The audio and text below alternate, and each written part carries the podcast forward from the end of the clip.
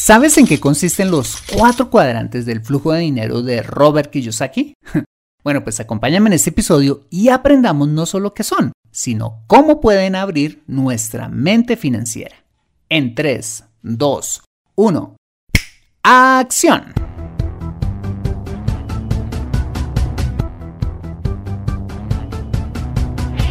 Bienvenido a Consejo Financiero, el podcast de finanzas personales donde aprenderás a manejar inteligentemente tu dinero, salir de deudas, tomar buenas decisiones financieras y alcanzar una prosperidad sólida y duradera. Consejo Financiero son finanzas personales prácticas para gente como tú que desean transformar su futuro financiero. Bienvenido a bordo.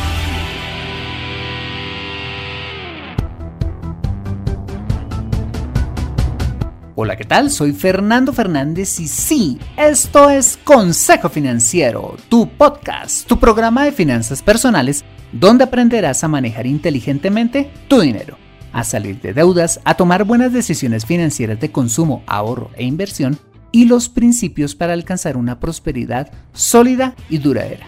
Como sabes, tener educación financiera es un aspecto esencial para alcanzar tus objetivos de vida pues aunque tu profesión o área de conocimiento no sean las finanzas, todo lo que hagas en la vida involucrará dinero, por lo que necesitarás saber administrarlo inteligentemente para alcanzar cada una de tus metas financieras. En Consejo Financiero aprenderás a convertirte en un sensei de tus finanzas personales y como siempre te invito a visitar www.consejofinanciero.com, donde podrás encontrar este y muchos más contenidos de finanzas personales que estoy seguro van a ser de utilidad para tu vida financiera. Y si te gusta Consejo Financiero, para mí sería súper valioso si pudieras aportar, voluntariamente por supuesto, desde un dólar al mes para financiar este programa. Para ello solo debes ir a patreon.com diagonal consejo financiero y dar clic en el botón Hazte mecenas, donde te haces patrocinador oficial de este programa y obtienes acceso a mi servicio de consultas financieras express. Por adelantado y de corazón, mil gracias por tu ayuda. Bueno, muy bien, y sin más preámbulos, empecemos con el episodio de hoy. Bienvenidos a bordo. Quiero contarte que cuando era niño, escuchaba a mis papás diciendo que el vecino tal tenía mucho dinero porque era comerciante, o que la persona tal vivía en una casa muy grande y bonita porque era comerciante. en mi mente de niño no podía entender qué era eso de ser comerciante, pero lo que sí tenía claro es que serlo era sinónimo de riqueza.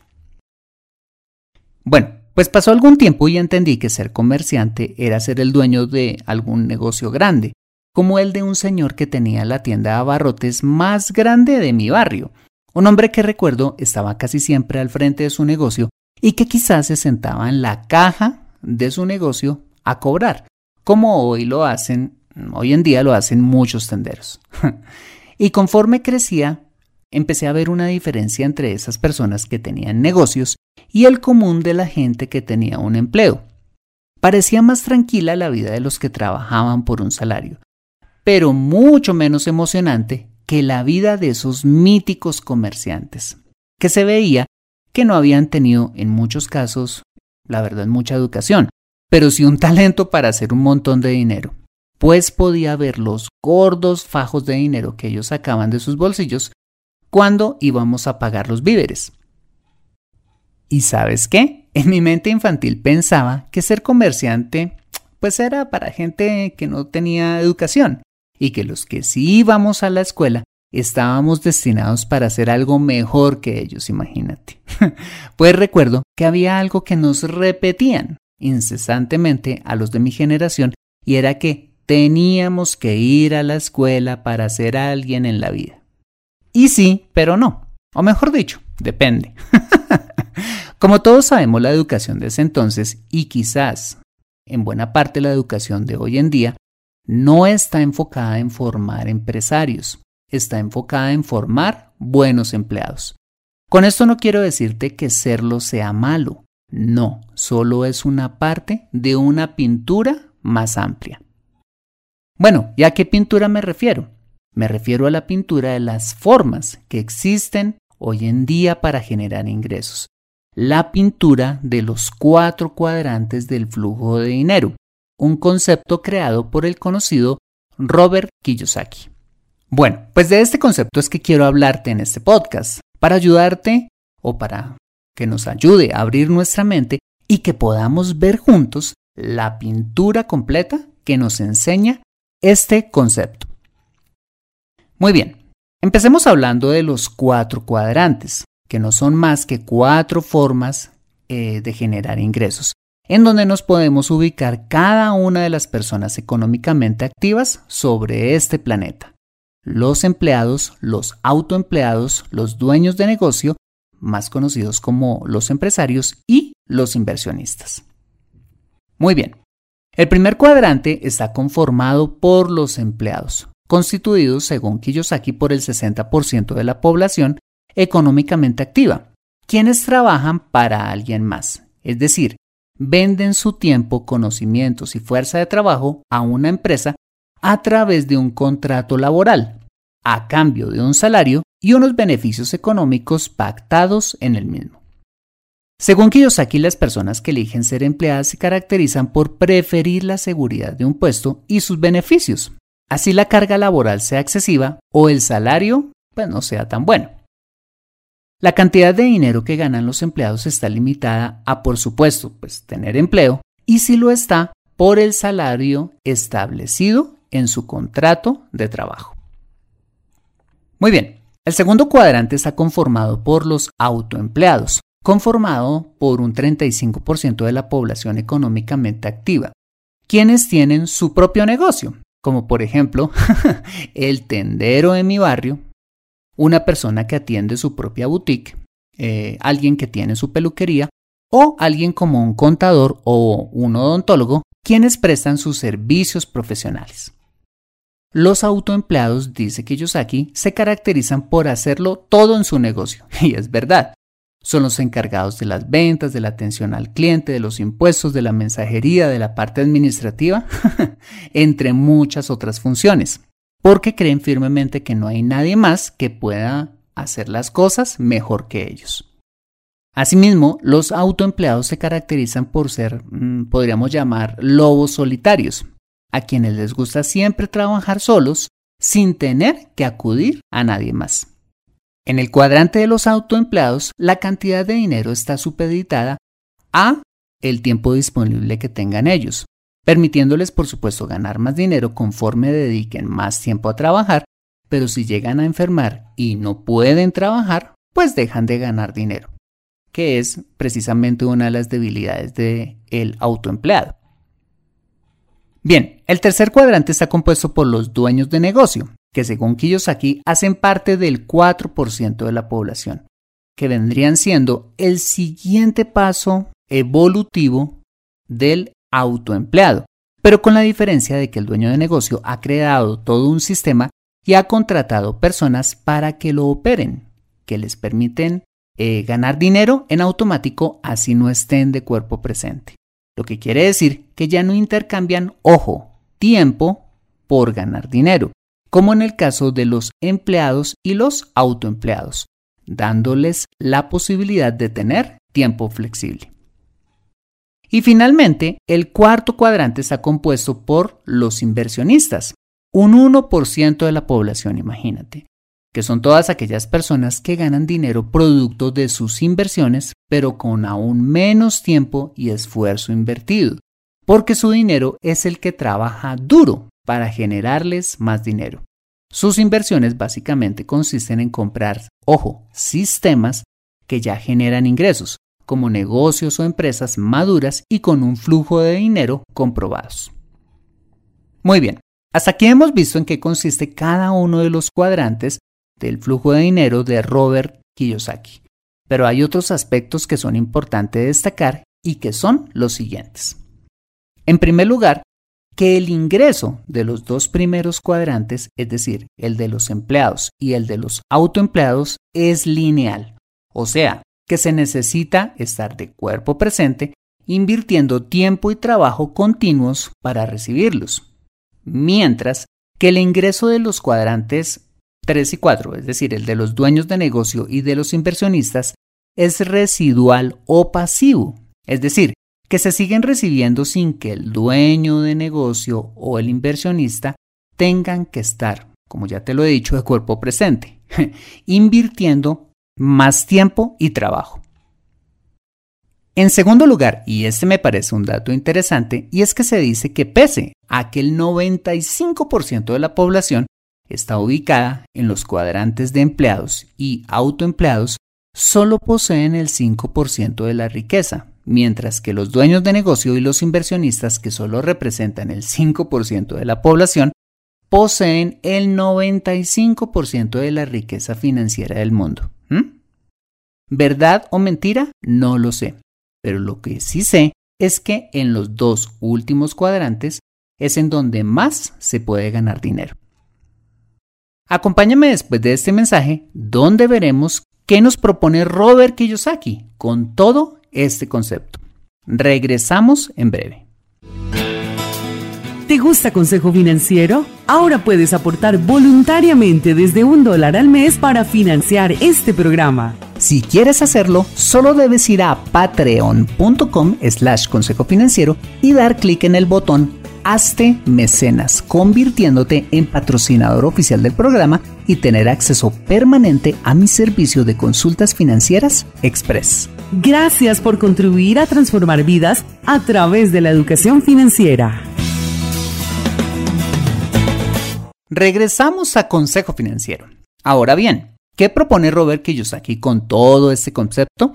Bueno, pues que aprendamos a movernos entre los cuadrantes, buscando migrar del de los empleados y los autoempleados hacia el de los dueños de negocio e inversionistas. Pero la gran pregunta es, ¿cómo hacerlo? Robert dice que debemos adquirir primero las habilidades del cuadrante al que queremos pasar, para luego sí dar el paso. Bueno, pues aunque la teoría de Robert Kiyosaki no lo diga, creo que el primer paso que debemos dar o el primer salto natural que podemos dar entre los cuadrantes, y esto para quienes son empleados, es pasar precisamente de empleados a autoempleados, antes de pasar a ser dueños de negocio, que es lo que él propone. ¿Por qué? Porque en mi opinión, ser autoempleado es la mejor escuela para llegar a ser dueño de negocio. Mira, cuando somos autoempleados o en otras palabras emprendedores, podemos incubar una idea de negocio en pequeño, idealmente mientras seguimos siendo empleados. Claro, como ya lo vimos, a nosotros nos va a tocar hacer todas las tareas del negocio y dedicar muchas horas de trabajo duro. Pero conforme vaya evolucionando el mismo y vayamos perfeccionando cada proceso del negocio, como las ventas, lo administrativo, el tema contable y todo lo demás, estaremos dando a luz a lo que aquí llama un sistema, consistente en una serie de procesos claros en cada área del negocio que pueden llegar, ojo, a automatizarse y atención, pueden llegar a hacerlo otras personas por nosotros. Y aquí es donde podemos dar el segundo salto, el de pasar de autoempleados a verdaderos dueños de negocio. Cuando decidimos empezar a contratar empleados en cada área de nuestro sistema o negocio, entrenándolos de tal manera que ellos puedan hacer al cabo de un tiempo el mismo trabajo que nosotros hacíamos en un comienzo, igual o quizás mejor que nosotros, lo que nos permitirá construir un sistema que funciona y tener los empleados que operen el sistema por nosotros y poder así disponer de nuestro tiempo como queramos. Esto por supuesto suena más fácil de lo que realmente es pues llegar a lograr esto eh, requerirá, como ya te lo decía, de muchísimas horas de trabajo y esfuerzo que pueden llevar años ponerlo a marchar en automático. Vale la pena el esfuerzo por tener mayor libertad en el futuro, ¿no? Y finalmente, el tercer paso que sugiere Kiyosaki entre los cuadrantes es el de pasar de ser dueños de negocio a inversionistas, para lo cual sugiere que nos apalanquemos en el conocimiento que obtuvimos como dueños de negocio para empezar a invertir en otros negocios. Desarrollando fuertes habilidades financieras, él hace especial énfasis en ello, y con estas habilidades un buen olfato para invertir en empresas con potencial que puedan generar un flujo de efectivo constante y nos permitan acumular aún más riqueza. En otras palabras, es comprar sistemas maduros que generen más ingresos pasivos para nosotros. Bien, hasta aquí hemos visto en qué consisten los cuatro cuadrantes del flujo de dinero y cómo sugiere Kiyosaki que nos movamos entre ellos. Ahora quisiera darte algunas opiniones al respecto. Bueno, pues en primer lugar, creo que en cualquiera de los cuatro cuadrantes, es decir, siendo empleado, autoempleado, dueño de negocio o inversionista, puedes de igual manera alcanzar una prosperidad sólida y duradera. Claro, a un nivel diferente, porque unos cuadrantes permiten construir más riqueza que otros, pero al fin y al cabo la suficiente para que en todos los cuadrantes podamos vivir muy bien. Lo que quiere decir que si decides quedarte como empleado está muy bien. O si decides quedarte como autoempleado también está muy bien, siempre y cuando tengas fuertes hábitos de ahorro y sobre todo de inversión, buscando aumentar tu riqueza financiera, emprendiendo, invirtiendo en el mercado de valores, ahorrando para tu plan de retiro, comprando ganado o como lo vimos hace poco, invirtiendo en el mercado inmobiliario. Todo eso de forma paralela a tu actividad principal. Podemos invertir mientras seguimos siendo empleados o autoempleados y crecer así financieramente hablando. La idea, ojo, es no depender exclusivamente de una sola fuente de ingreso, sino generar nuevas fuentes de ingreso. Ok, en segundo lugar considero que el concepto de los cuatro cuadrantes definitivamente nos abre la mente a la forma en que generamos ingresos o la forma en que lo podemos hacer y nos invita a considerar pasarnos de un cuadrante a otro y preguntarnos, bueno, ¿y por qué no? Quizás este mensaje sea para aquellos que estén ahora mismo en un empleo que odian o un empleo mal pago para que tomen riesgos y consideren pasarse al cuadrante del autoempleado emprendedor y de ahí a dueño de negocio. ¿Por qué no? O para aquellos que ya llevan años siendo autoempleados y se sienten estancados ante la imposibilidad de crecer, para que cambien su forma de pensar y se vuelvan en verdaderos dueños de negocio, creando un sistema y contraten gente para que lo opere.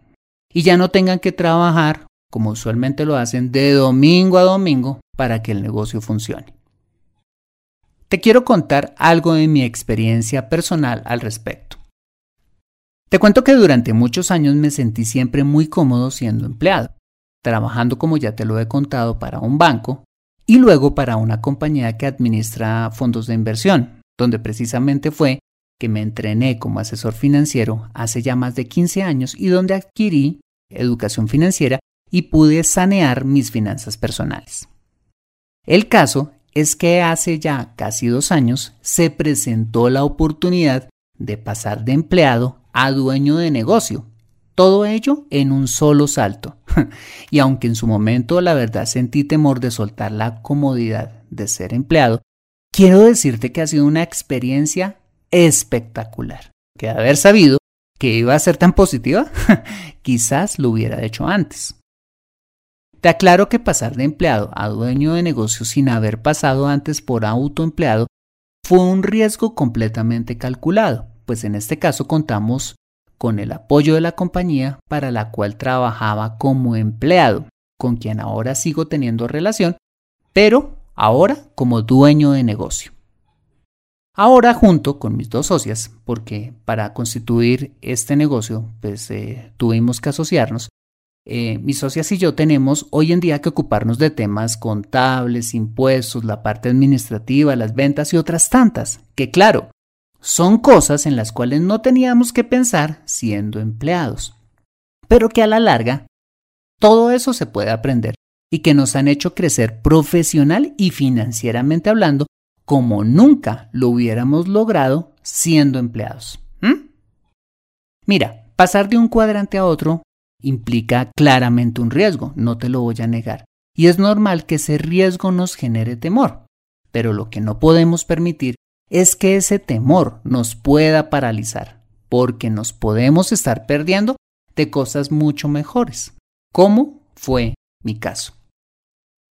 Entonces, si como en mi caso, llevas años siendo empleado pero te parece atractivo ser autoempleado o dueño de negocio, pero te aterra soltar la seguridad de tu trabajo, arranca de una con tu idea de negocio mientras sigues siendo empleado. No tienes que soltarlo de una vez. Y cuando esta idea de negocio sea sostenible y pague tus cuentas, o por lo menos una buena parte de ellas, suelta tu empleo sin dudarlo y concéntrate en el cuadrante de autoempleado con ojalá aspiraciones de convertirte en dueño de negocio. O si en tu caso llevas muchos años como autoempleado y te parecería chévere de una buena vez empezar a crecer, pero te da temor delegar, hombre, toma el riesgo de empezar a hacerlo. No todo de una, sino ve soltando cada área de tu negocio de forma gradual. Y en menos de lo que piensas te habrás convertido en dueño de negocio. En lo personal, creo que el paso de autoempleado a dueño de negocio es el más fácil que se puede dar en el cuadrante del flujo de dinero. Y si en tu caso te sientes bien como empleado o como autoempleado y no te ves haciendo las cosas que implican ser dueño de negocio o inversionista, pues tampoco hay problema, pues no todos los cuadrantes son para todo el mundo. Ojo, siempre y cuando sea el gusto por el cuadrante donde estás y no el temor, el que te impide pasarte a otro de ellos. Te dejo con la siguiente frase de Sergio Mora Campos, que me parece redondea este episodio quien dijo, no dejes que el temor supere tu talento. Y es totalmente cierto. A veces el temor nos impide avanzar a un siguiente nivel, teniendo todo el talento para poder asumir esos riesgos, como el de pasarse a otro cuadrante del flujo de dinero. ¿Y tú qué temor debes superar?